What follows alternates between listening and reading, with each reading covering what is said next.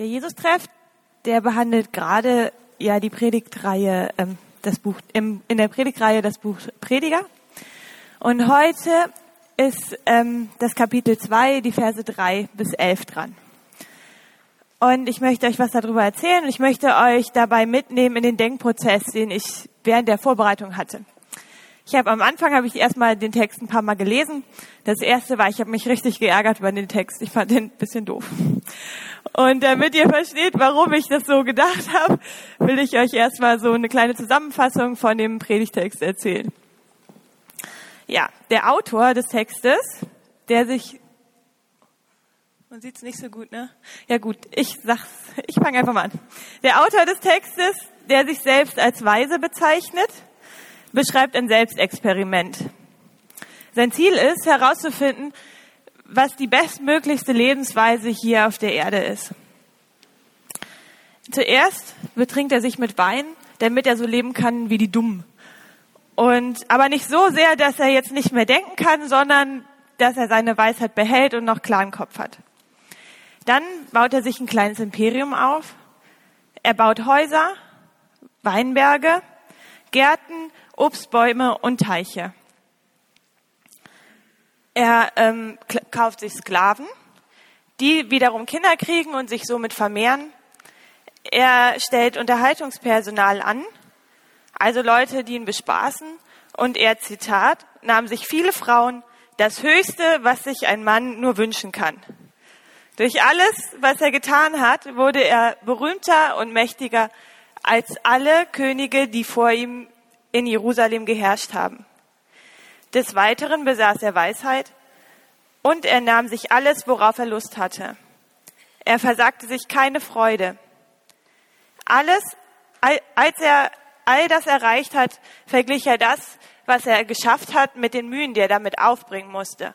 Und er merkt, alles ist sinnlos, weil es keinen bleibenden Gewinn auf dieser Erde gibt.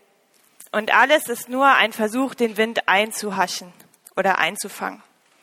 So, warum hat mir das jetzt nicht gefallen? Das erste Problem war der Autor an sich. In meiner Eberfelder Bibel steht, dass es deutliche Anzeichen darauf gibt, dass der König Salomo das Buch geschrieben hat. Und ähm, es ist aber so, dass zum Beispiel in den Sprüchen oder im Hohelied, da wird er eindeutig als Autor genannt, aber den, im Buch der Prediger nicht.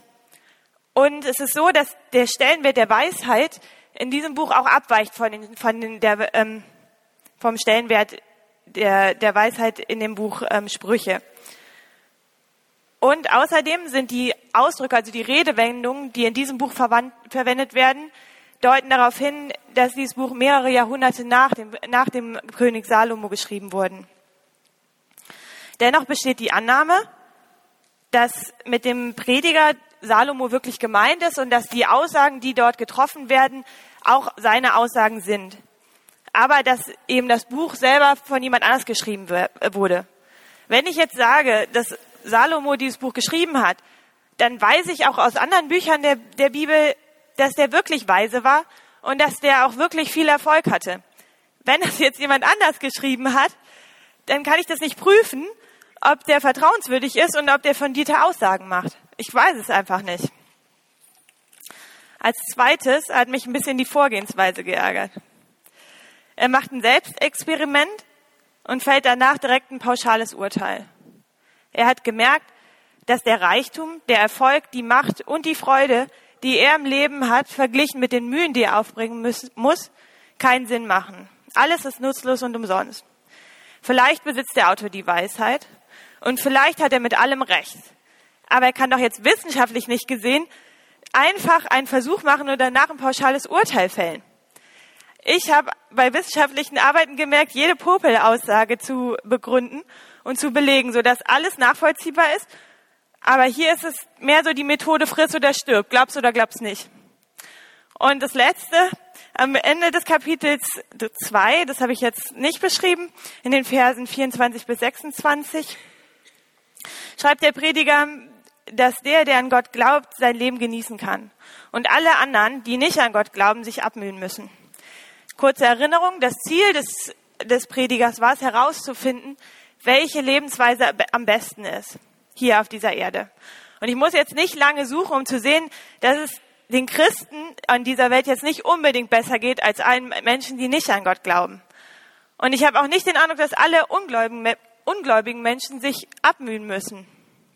Ja, das waren so meine ersten Gedanken zum Text. An dieser Stelle bin ich dann nicht mehr so weitergekommen und ich musste mir folgende Fragen stellen. Was will der Prediger wirklich mit dem Text sagen? Und was interpretiere ich in den Text rein? Ja, das habe ich anhand des Textes jetzt nicht so rausgefunden.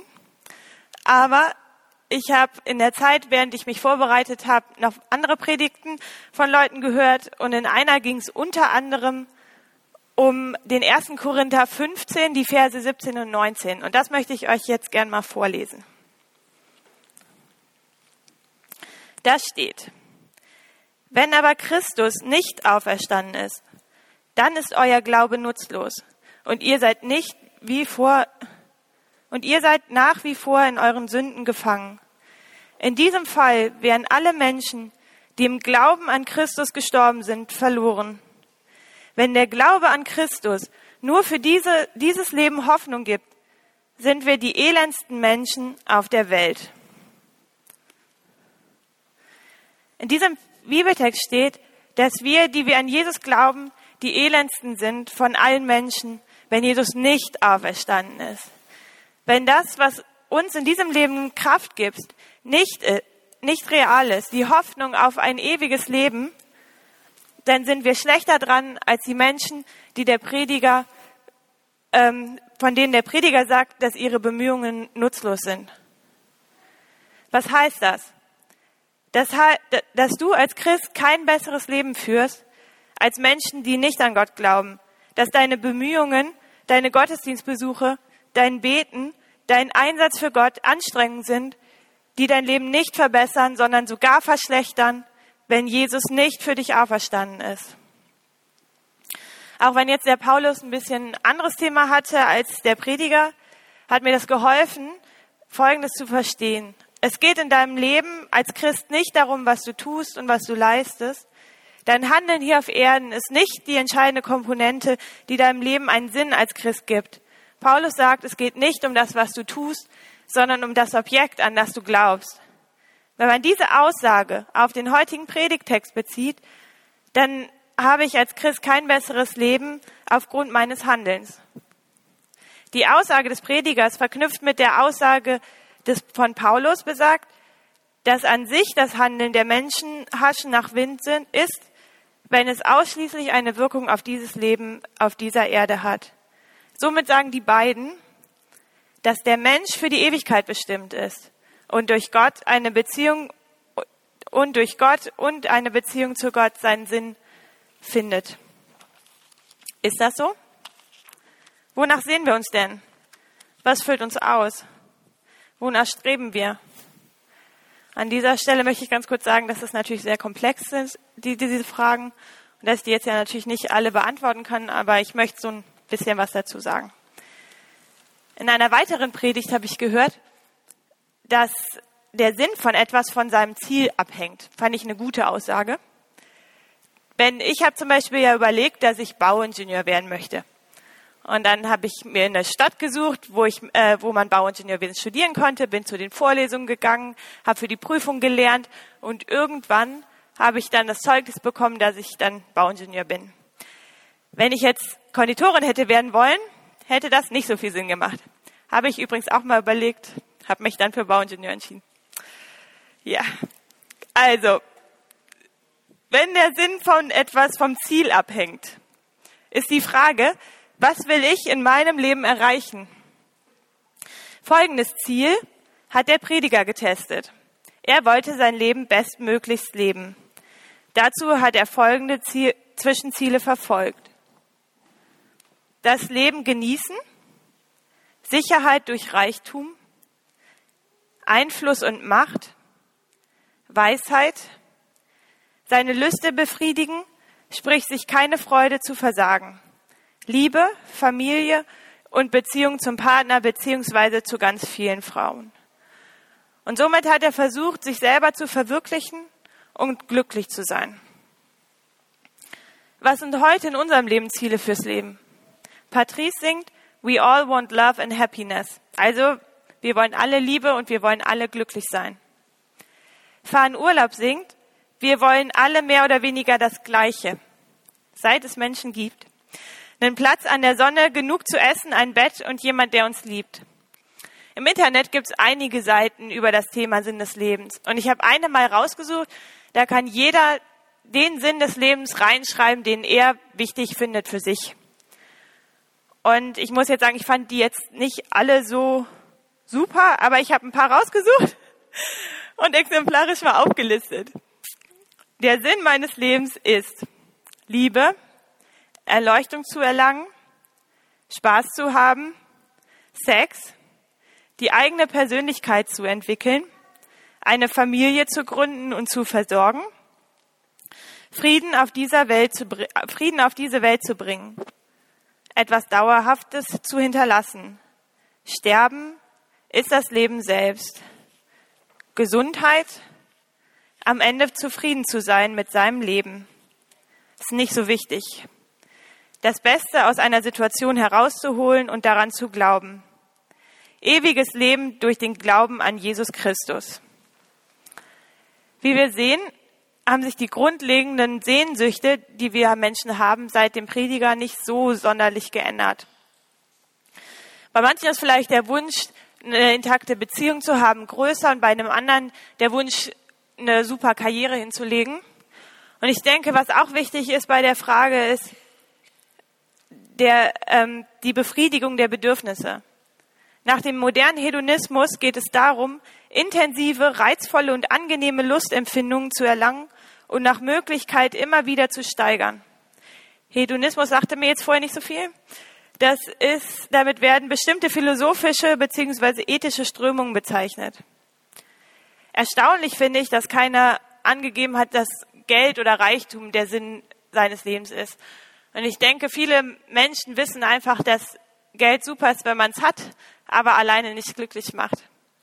Und ich denke, das ist ein ganz wichtiger Aspekt in der Frage nach dem Sinn unseres Lebens, was uns glücklich macht. Wir wollen glücklich sein, und zwar nicht temporär, sondern dauerhaft. Das wollte der Prediger und das wollen wir auch. Was tun wir jetzt, um dauerhaft glücklich zu sein? Wir setzen unsere Ziele in unserem Leben, um Zufriedenheit zu erlangen, beziehungsweise ihr möglichst nahe zu kommen. Bei manchen klappt das besser und bei manchen klappt das schlechter. Ich finde die Aussage, mein Sinn des Lebens ist das Leben selbst, sehr bezeichnend für uns Menschen. Wir möchten bestimmen, wo wir Glück, finden, wie wir Glück finden und was uns glücklich macht. Wir wollen den Weg bestimmen und der soll möglichst einfach sein. Aber was ist, wenn uns Schicksalsschläge daran hindern? Wenn das Ziel im Leben eine tolle Beziehung zu meinem Partner ist und es einfach nicht funktioniert? Wenn ich nur Gesundheit brauche, um zufrieden zu sein und ein Unfall oder eine schwere Krankheit mein, meine Welt völlig auf den Kopf stellt. Wenn ich keine Anerkennung im Job bekomme oder ich meinen Traumjob überhaupt nicht ausüben kann, weil ich einfach die Voraussetzungen nicht erfülle. Was ist, wenn ich es einfach nicht gebacken bekomme, mein Leben in den Griff zu bekommen und so zu leben, wie ich, ich mir das wünsche? Was ist, wenn ich es nicht schaffe, glücklich zu sein und meine Sehnsüchte zu befriedigen? Oder was ist, oder noch viel schlimmer, was ist, wenn ich alles erreiche, was ich mir erträume und immer noch nicht zufrieden bin?